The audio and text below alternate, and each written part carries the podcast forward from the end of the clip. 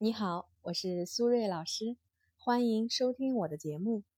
经常呢会有朋友给我留言，说觉得自己条件还挺优秀的，人品和性格也都蛮好的，但是为什么就是脱不了单呢？首先，我觉得呀，单身和非单身是非常平等的两种生活状态和生活选择，没有什么可评价的。但是啊，针对想要脱单的朋友，今天呢我们就来聊一聊。比较常见的无法脱单的原因以及解决的办法。第一个，佛系脱单，嘴巴上呢说想要谈恋爱，但是啊，身体很诚实，每天呢宅在家里面玩游戏，也不喜欢呢跟异性朋友聊天。佛系脱单的理念呢，就是说我抱着随缘的态度，听起来好像啊是心态很好、无所谓的样子，但是其实呢是把自己放在一个被动等待的角色。等待别人主动来靠近我，主动来跟我们示好。但是呢，实际情况是，每天主动送上门的只有送外卖的和快递小哥。第二，不相信爱情。很多朋友觉得谈个恋爱太累了，追星、玩游戏，它不香吗？干什么不好，非要谈恋爱呢？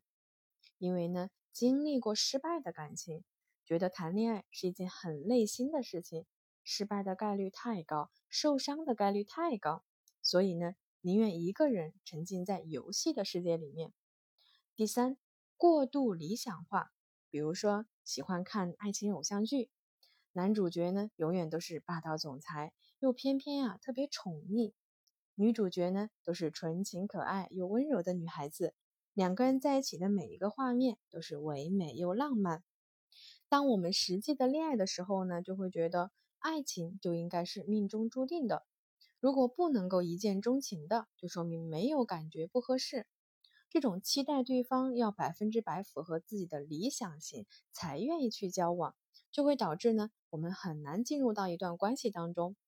第四，没有时间，大家的工作压力啊都很大，很多人呢对自己的要求也非常高，即便是工作以后。都还会继续学习、进修、考研、升职，一样都不能少。所以呢，觉得一定要把自己的时间花在正确的事情上。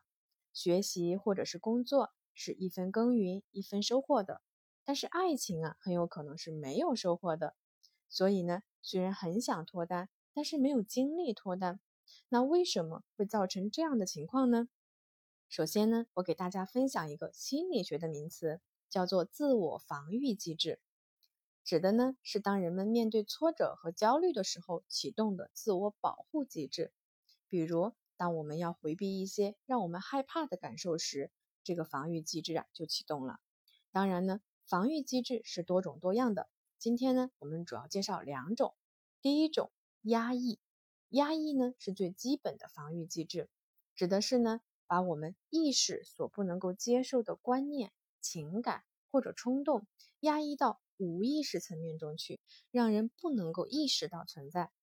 举个例子，很多人来咨询的时候就会说：“我觉得一个人也很好啊，我其实不太需要别人，我根本就不想谈恋爱。”但是当我们真的很深入去沟通的时候，就会发现他呢不是不想脱单，而是他觉得恋爱这件事情本身呢太容易受伤害了，所以呢为了保护自己。最后呢，不要把自己放在一个被动的角色，认为呢，当我表现的不在乎别人，就不会被伤害；当我表现的很被动，我就不需要面对主动的靠近别人或者表白被拒绝这些潜在的伤害和打击。所以呢，我不去恋爱，我就可以不用面对爱情的伤害。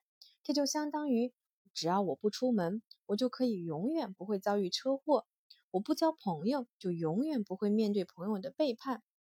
回避恋爱的确是可以让我们不用面对爱情的伤害，但是同时呢，也会让我们失去亲密关系带来的美好和乐趣。第二种，理想化，理想化也是防御机制的一种，是指呢，我们对爱人或者关系理想化的一种状态。举个例子。著名的学者李敖啊，就有一个非常典型的理想化的故事。李敖和胡因梦结婚不到四个月就离婚了。记者呢问李敖：“胡因梦那么美，对你又那么痴情，为什么你舍得离开她呢？”李敖说：“我是一个完美主义者。”有一天啊，他推开卫生间的门，看见胡一梦呢蹲在马桶上，因为便秘而脸呢涨得通红。她那么美丽的人，竟然会有这样的情形，实在是太不堪了。后来胡一梦回应说：“同一个屋檐下是没有真正的美人的。”这就是一个典型的理想化的表现。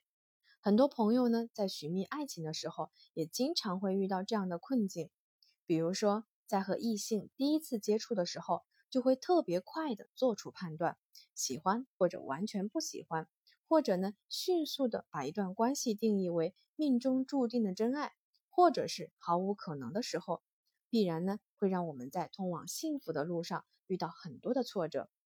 第三种，机会成本，机会成本呢是一个经济学的词汇。是指呢，我们为了得到某种东西而放弃另一些东西中的最大价值。比如说，因为恋爱花费的精力和时间而放弃其他方面的个人成长。现在的社会环境下呢，我们每个人的生存压力都很大，大家都非常的害怕被同龄人给落下了，所以呢，各种学习、社交、跳槽，拼命的往上爬。那所以说，如果你觉得爱情是一种消耗品，想把自己有限的时间和精力全部都放在工作和学习上，也是完全可以理解的。但是，我想提醒大家的是，一段良好的亲密关系也是可以给我们带来帮助和支持的。但是，如果你永远不去谈恋爱，就永远没有办法获得亲密关系的成长。说了这么多，那我们到底应该怎么做呢？下面呢，给大家两个建议。第一。试着去扩展自己的安全范围。刚才呢，我们讲过自我防御机制。很多人呢，不是不想谈恋爱，而是没有办法感受到足够的安全距离。本质上呢，是我们害怕受伤害，所以选择逃避。在心理学上，有一种治疗的方法叫做暴露疗法。简单来说呢，就是试着去慢慢建立对他人的信任。当我们的安全感的范围足够大。我们就可以接纳和信任的人就会越来越多，那我们的回避行为呢就会越来越少了。第二，关系是动态的，没有任何一个人或者一段关系是永恒不变的。试着用成长的眼光去看待关系和人，去学习接受感情里美好的部分和失望的部分。有的时候，失望并不一定是我们想象中的那么可怕。最后，我想说的是。我觉得能够承载美好的同时，也能够承载失望的关系，其实啊才是最真实的，并且呢，能够处理失望和修复的关系，才是一段好的关系。好了，时间差不多了，我们今天的节目就先到这里了，感谢大家的收听，我们下期节目再见吧，拜拜。